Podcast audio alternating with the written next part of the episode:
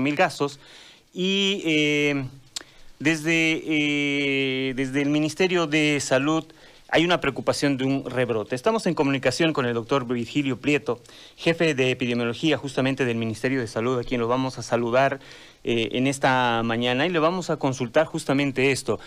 doctor, buen día. Seis meses ya han pasado del primer caso. ¿Cuál es el balance que se hace hasta aquí del desarrollo del trabajo que se ha hecho en la pandemia? Buenos días, muchas gracias. Eh, yo considero que hemos tenido diversos momentos en la evolución de la pandemia en estos seis meses. Eh, de inicio eh, hemos tenido la noticia de que ya había la epidemia en, Wuhan, China, y ya se había advertido más o menos a fines de diciembre, principios de enero, que esto ya tenía una velocidad de transmisión muy grande y ya en enero empezó a dispersarse. Eh, y entonces eh, vez eh, se tuvo el tiempo de prepararse, pero creo que no se hizo de la manera adecuada.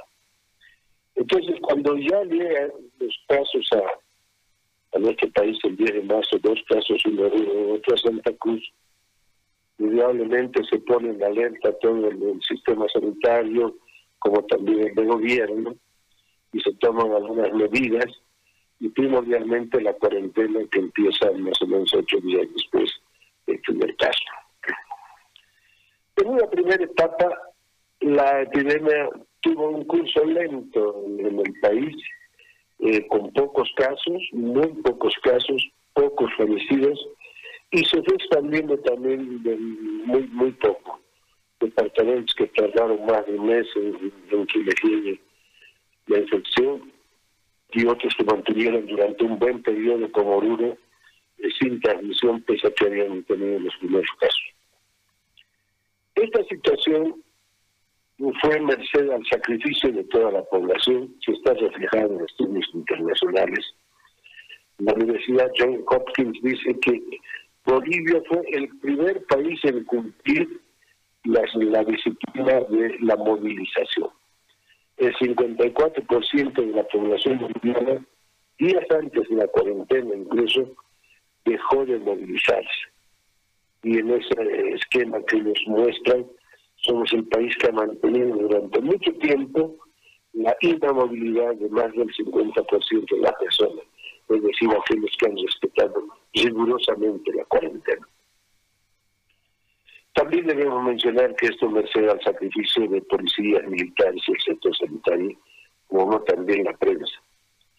Sin embargo, cuando ya hacemos los estudios respectivos, una gran parte de la población que había, que había tenido ya la posibilidad de salir al comercio, es decir, los, vendedores ambulantes, las amas de casa, allá es donde la, la, la epidemia va, a afectar primero en esos grupos sociales y también en aquellos que son comerciantes, etcétera. Posteriormente, en algunos lugares empiezan movilizaciones sociales que luego van incrementando el número de casos y finalmente cuando ya la cuarentena rígida deja de, tener vigencia y se empieza a tener cuarentenas flexibles, la situación empieza a, digamos, a elevarse de una manera mucho más acelerada. Pero a eso acompañan posteriormente ya grandes movilizaciones sociales en determinados lugares del país, que es donde mayormente se dan los casos de, de, infección y de fallecimiento.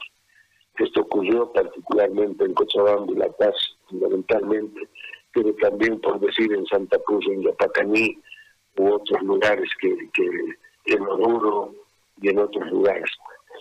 Entonces, prácticamente la lucha que, digamos, no contó la sinceridad necesaria, no tenía preparado el país, no teníamos las suficientes camas de terapia intensiva, no teníamos la suficiente oferta de, atención en salud, porque se ha descuidado durante muchos años. No solo la salud pública boliviana, creo que mundial incluso porque ningún país ha podido responder con toda su tecnología. Hablemos de Estados Unidos, Italia, España, China mismo, un país. Entonces, nos, nos con fuerza en junio y julio aumentando la tasa de letalidad de, una manera muy, importante. Posteriormente de ello, con sacrificio en el sitio de, de gobernación del gobierno nacional, se pasaron todos los, los ministerios, logramos paliar en algo esta situación. Y actualmente estamos viviendo ya, digamos, una disminución de la notificación de casos, pero nos, preocupa porque la letalidad, es decir, los muertos, eh, casi permanentemente están siendo eh, casi medio centenar cada día. Entonces, sobre todo Santa Cruz eh, y La Paz nos han preocupado por este aspecto y actualmente estamos procurando realizar una investigación de lo que se llama exceso de muerte para ver cuáles son las causas de esta situación. Doctor, eh, según los eh, datos estadísticos eh, que se han presentado desde el Ministerio, em, ha habido picos muy altos, pero luego han habido picos muy bajos. Em, dentro de la estadística que, maneja el Ministerio, ¿por qué se dan estas cosas? Y a partir de eso también hay el tema de los nuevos fallecimientos. El sábado se han reportado más de 1.600 que no estaban en la estadística, por ejemplo, en Santa Cruz. Y también se ha informado que en La Paz iban a hacer un nuevo control, un, eh, nuevo análisis de estos datos. ¿Por qué estas diferencias estadísticas en este tiempo? Respecto a los picos y, los censos, digamos, eh, se ha debido sobre todo a, la, a, la, falta en algunos momentos de, reactivos o de insumos para la toma de muestras Eso sin duda afectado. Pero en sí la tendencia no, no ha cambiado porque se ha compensado, digamos, en sus picos, lo que, menciona, son, digamos, de, orden eh, de veracidad que se informada. Respecto a los 1.500 casos y demás que ha reportado en Santa Cruz, estamos pidiendo un informe pormenorizado del CEDES porque ha causado alarma entre la misma entre las mismas autoridades de, Santa Cruz, del sector salud, los gerentes de red, los municipios de Montero, de Santa Cruz, que aseveran no hay tal cantidad de fallecimientos que no saben dónde pueden estar. Solo estamos pidiendo una información veraz, una información científico-técnica de esta exagerada cantidad que han utilizado el ser de Santa Cruz. Ahora, eh, doctor, ¿en qué parte de la pandemia estamos teniendo en cuenta justamente estos picos? Eh, en Santa Cruz en julio fue el, pico más alto. Eh, en La Paz todavía se registran datos muy altos, pero por ejemplo, Potosí, Tarija, en este momento están mostrando una cantidad de, casos que no es, por ahí uno no estaba acostumbrado a ver durante este tiempo. Sí, todavía algunos departamentos están empezando a notificar casos. de los trabajos que se están realizando. Casi en todo el país estaban realizando métodos de rastreaje con la vigilancia comunitaria. Entonces esto permite casos sospechosos, de los cuales a, los que son mayormente sospechosos de COVID se les hace la prueba de PCR en tiempo real y esos son los que se reportan porque las pruebas rápidas no tienen ninguna garantía de ser, eh, digamos, útiles para el diagnóstico de, COVID. ¿Estamos llegando a mesetas ya en, eh, o ya estamos bajando la curva? ¿Cuál es la situación eh, por regiones, doctor? Sí, mayormente en el Beni Trinidad está ya prácticamente bajando completamente su notificación, Trinidad, pero en algunos municipios todavía están en municipios chicos como Navarra y San Borja, están todavía casos. Santa Cruz eh, prácticamente la, notificación está descendiendo drásticamente. Como ustedes habrán visto en, las anteriores semanas, es dos, tres semanas, notificaban siempre más de 600 casos y hasta más de mil. Entonces estaban bajando drásticamente la, la ocurrencia de casos en Santa Cruz. Eh, la Paz eh, sigue incrementando en los casos y eh, Potosí, que aparentemente sigue reportando casos, aunque el día de ayer se han notificado los casos que antes había, no se habían este, incrementado porque no se había un número inusitado también de casos que luego se han depurado. Es decir, estamos ajustando los datos epidemiológicos para tener la credibilidad necesaria.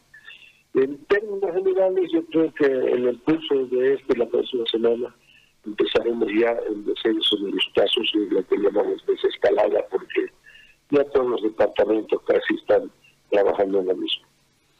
Eh, ¿Dónde eh, está la preocupación esta por el rebrote? ¿En qué se basa, doctor, eh, la preocupación por el rebrote que mencionaba ayer? En el comportamiento de la población. Si ustedes han visto las noticias de los, de los, de los movimientos que han hecho de propaganda política, todos los, todos los partidos, realmente es inconcebible cómo no estamos viendo que todavía la gente está muriendo medio centenar casi por día. Yo particularmente, no por tanto por el cargo que ocupo hoy, eso es diferente, pero personalmente he tenido familiares afectados, amigos afectados, colegas afectados. Entonces no hay una sensibilidad social todavía, hay un descrédito de esta pandemia que en el mundo entero está matando. Y muchos países han tenido que volver a las cuarentenas rígidas con un lamentable saldo, no tanto de enfermos, sino de fallecimiento, porque lo malo de esta enfermedad es que mata silenciosamente, cuando cuando avanza, avanza, la persona no, no se siente muy mal y de pronto ya están afectados sus pulmones, y eso puede ser irreversible. Entonces, alertamos a que la población comporte siempre de la manera en que se ha mencionado la, la distancia social, el uso del barbijo, el lavado de manos, cuestiones que en un corto tiempo ya se han olvidado y hay incluso ya reuniones sociales, fiestas y otros que se ven como si hubiéramos vencido al coronavirus. Creo que eso, eso es lo que me alarma y eso que nos preocupa a todas las autoridades de salud. Ahora, doctor, eh, bueno, en, este periodo que ya hemos empezado las campañas electorales, es hasta eh, un poco va a ser un poco difícil que, esas aglomeraciones, por lo menos en lo que se ha mostrado desde el domingo que comenzaron hasta hasta hoy, va a ser difícil eh, poder evitarlas. ¿El ministerio va a hacer alguna representación ante el Tribunal Supremo para que se les llame la atención a quienes están haciendo campaña? Sin duda tenemos lo tenemos que hacer, pero el organismo eh, electoral ha sacado también una serie de normativas para todo el periodo de, de las elecciones, para las elecciones mismas. Ha tenido la consulta con nosotros, con epidemiología, nos ha pedido datos, nos ha pedido, digamos, este, opiniones, eh, protocolos, etcétera. Entonces, más que todo es que en nuestro país tenemos mucho, digamos, de, normativa, pero es la población la que la que tiene que asumirlo. Y en ese, en ese entendido, ustedes son elemento esencial para esto. Yo se lo digo con sinceridad, muchos programas también de, televisión no respetan el, distanciamiento, peor el uso del barbijo. Entonces, la, la, la mejor enseñanza es el ejemplo. ¿no? Entonces, consideramos que además de todo el trabajo excelente que se ha realizado de parte de la prensa, hay que un poco más, eh, digamos, incidir en que la población sigue pues en los lineamientos que dan los medios de, comunicación masiva. Doctor, eh, quiero agradecerle por el tiempo que nos ha dispensado y vamos a estar pendientes de bueno la evaluación de, de la pandemia y el trabajo que se está haciendo desde la Jefatura de Epidemiología. Gracias, doctor. Buen día. Muchísimas gracias a ustedes. Buenos días. Gracias. Ahí estaba el doctor eh, Virginio Prieto, jefe de epidemiología del Ministerio de Salud, eh, en